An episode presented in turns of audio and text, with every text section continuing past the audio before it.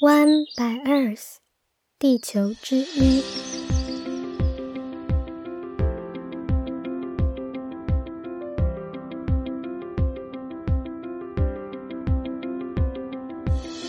Hello，大家好，我是与大自然稳定交往中的小一。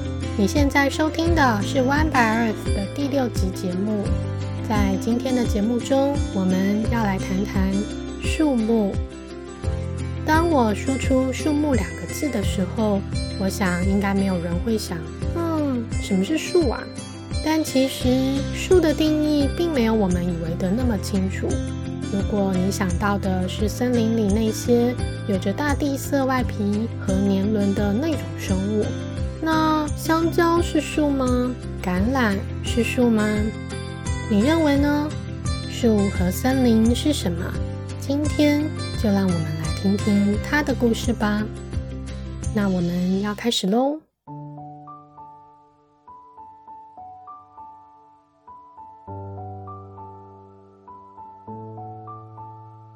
人类很久以前就以木棍作为武器，采集树和植物的果实，用干柴维持火焰，枝干拿来建屋，树皮拿来造纸。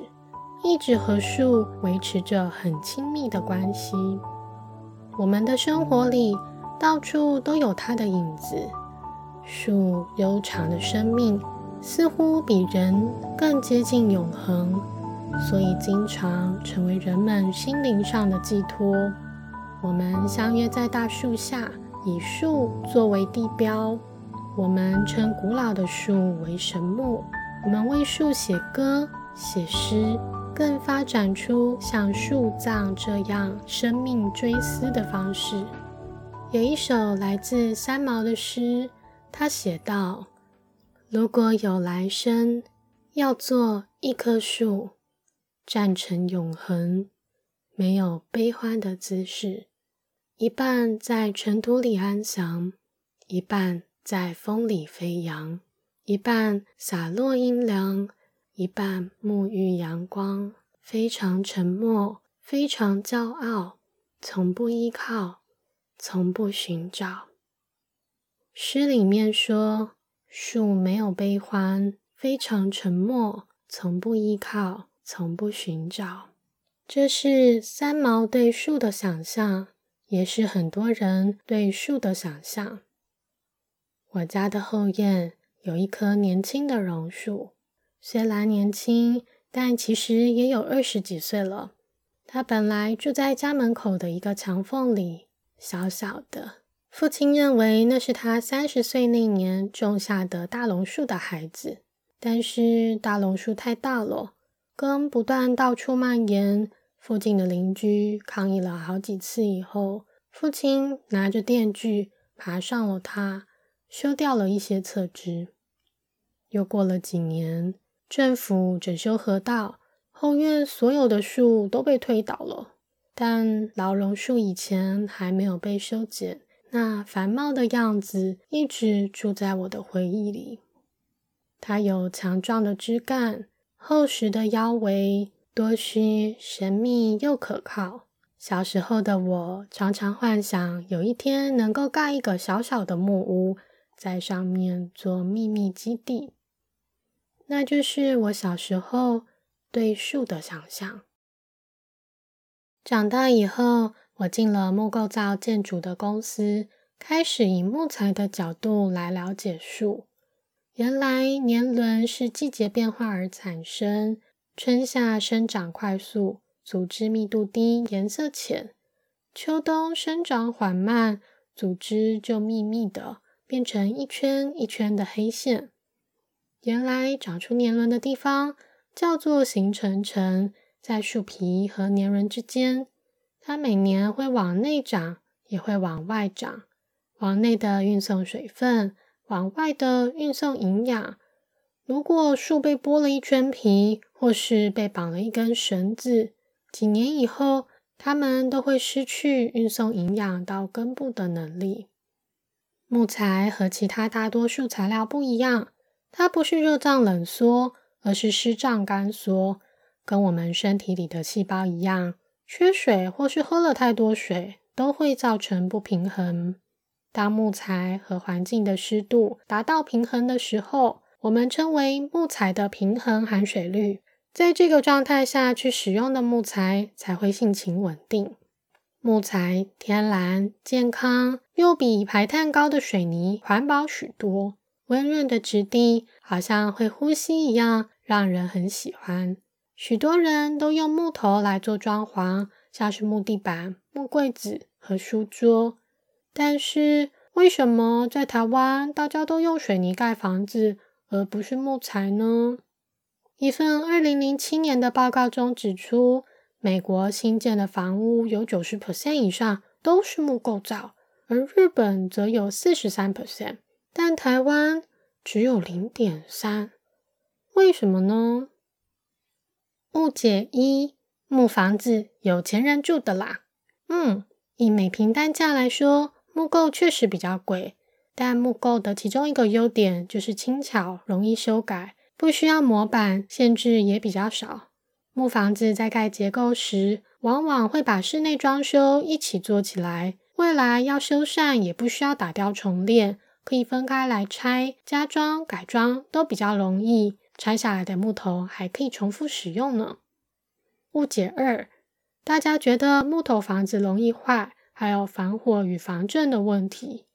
其实我们可以看看日本，他们地震没有我们少。天气也更干燥，更容易火灾，但他们还是爱用木构造。其实有很多的古迹都是木房子，再加上先进的防火技术，只要请正规的建筑师和结构技师，真的不用太担心居住安全的问题。误解三：气候潮湿，容易长霉菌、长虫、长白蚁。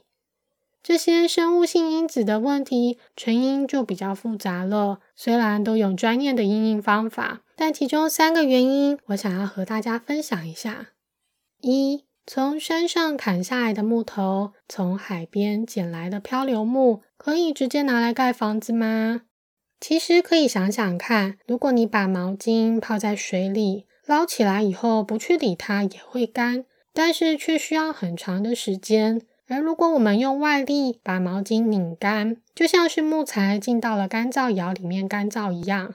好的拧毛巾技术可以把毛巾拧的湿度平均，空气晾干以后达到的气干状态就是平衡含水率。这时不论毛巾与木材都不会再有什么大变化，达到了平衡的状态。潮湿的毛巾容易发霉，潮湿的木头也会有很多问题。如果你曾经遇过很快被吃掉的木头，首先要怀疑的就是在加工前并没有做好干燥的动作。这个问题其实还挺常见的，也造成了大家有种木材不耐用的印象。第二点是木材生长得太快了。我们常见的进口木材，如南方松、花旗松，是来自商业用林，会追求树木长越快越好。但长得快意味着组织密度低，结构力比较差，比较柔软，也比较容易被虫吃。有份研究报告就指出，现今碳排放增加的情况下，树木的增长速度加快了，而这不止与木材有关，也意味着我们的森林变得更脆弱。第三点，使用当地的木材最能适应当地的气候与生态。我们台湾将近有七十 percent 是森林，但我们的木材自给率却只有零点八趴，其他都是进口的。甚至想要用好一点、硬一点的木材，就会进口到来自东南亚国家热带雨林非法砍伐的木材。为什么我们要放着这么多森林不用，反而去砍人家的热带雨林呢？事情是发生在三十年前。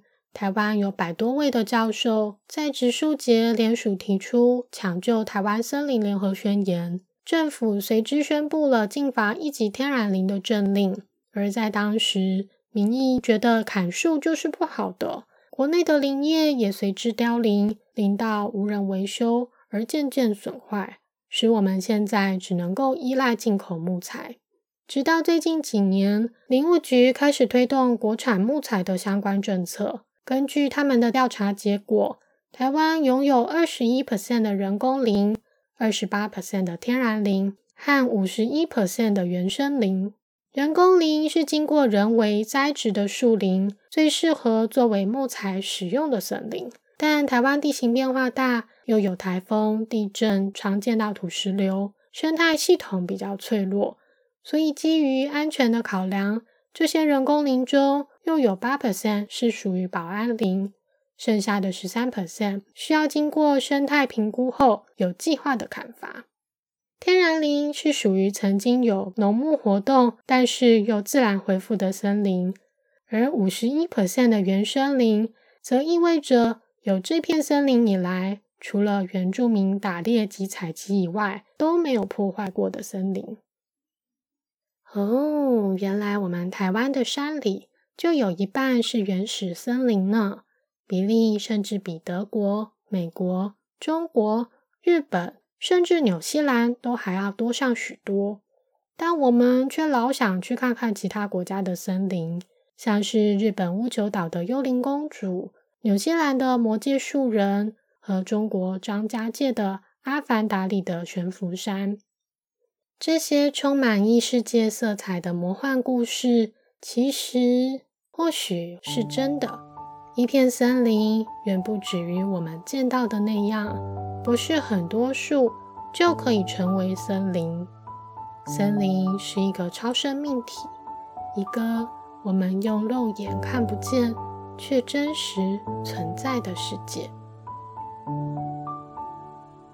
四年前，我看到了一个 TED 影片，主题是树木如何沟通。研究者 Susan Simard，他在演讲中清楚又富有幽默感地解释了。他是如何发现桦木与花旗松会在对方需要帮助的时候给予养分，而雪松却像是一个独行侠？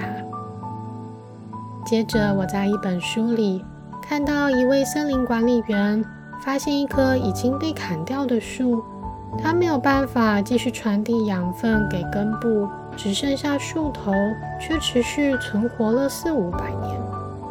这些。都显示出，原来树也像动物一样具有社会性，它们能够分辨彼此，具有自己的社群网络，它们有领导者，有大家长，会认出自己的孩子，并依彼此的亲密度决定是否给予对方帮助，甚至是当对方身体残缺而无法自立的时候。原来森林里的树不主张竞争，而是主张照顾弱势的社会福利制度。他们交换食物，交换情报，或许他们也交换情感。而这些秘密的交换，都在我们的脚底下，那经常被视而不见，但其实具有活跃而丰富的生命力的那广袤的土壤里。借由无数网如光纤网络的真菌丝和微生物的帮助，这些森林里的树，这些万物得以彼此沟通。一小茶匙的森林土壤中，就含有数公里长的真菌丝，这是我们难以想象的精密与细致。科学家也发现，我们原本以为适当的疏伐，让光进到森林里。种下年轻的树，森林能够长得更快更好。但研究结果却显示，越老的树，甚至密集生长的森林，越会彼此支持，每年长出更多的木材，也固定住更多的二氧化碳。所以，当我们要砍伐森林时，一定要谨慎的思量，带入永续的观念。在我们还没有这么多国产材可以使用的情况下，还可以选择具有 FSC 永续森林认证的产品。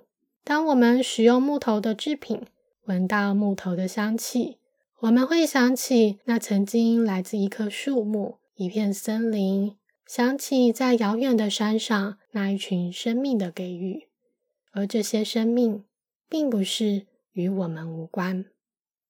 每次走在大树下、森林里，看见阳光洒在树木的身上，听见风吹拂它们的声音，我都会感到温暖。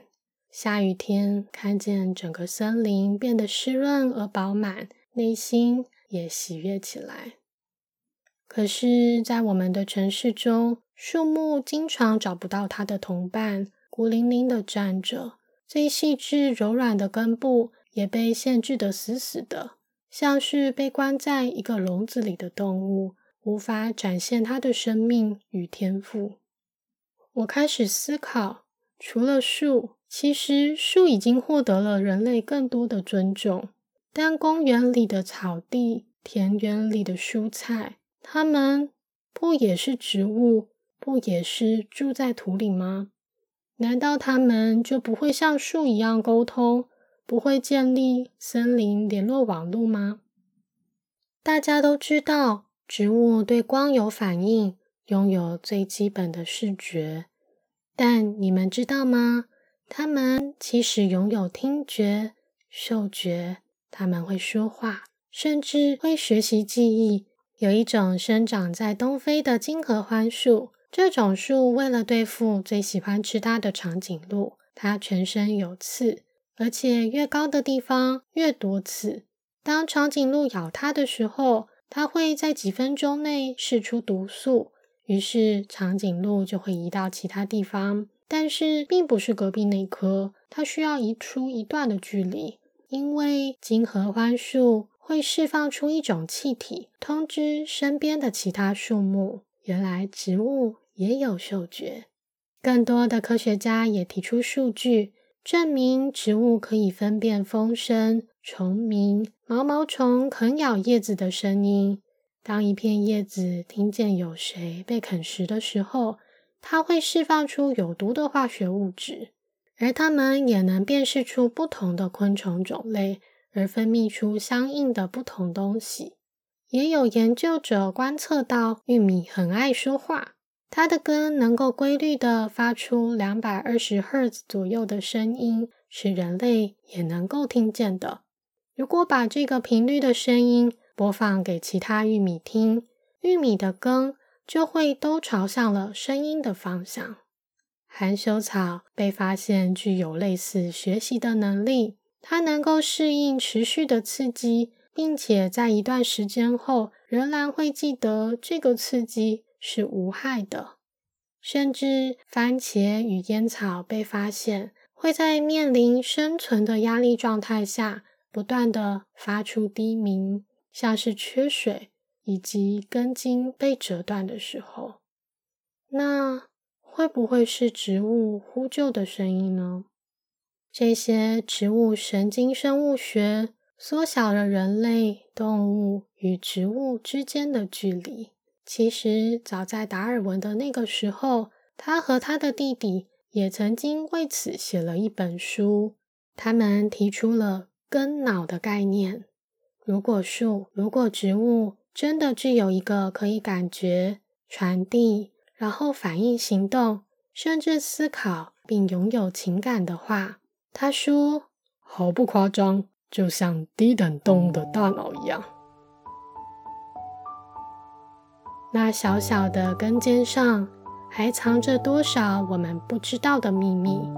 在看不见的土壤里。在看不见却真实存在，而且无处不在的微生物当中，还藏着多少秘密？我们人类手里紧握着的世界，以为可以操控的大自然，或许只是海滩上的一粒沙子。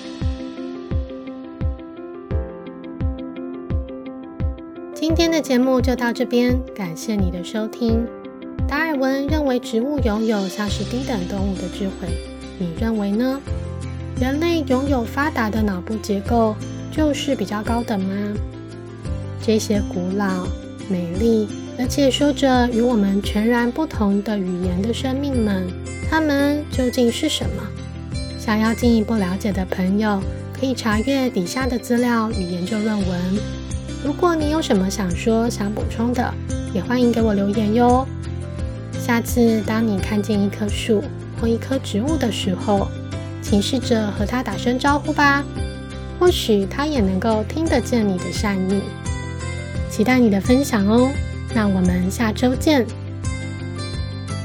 让我们一起爱上自然吧。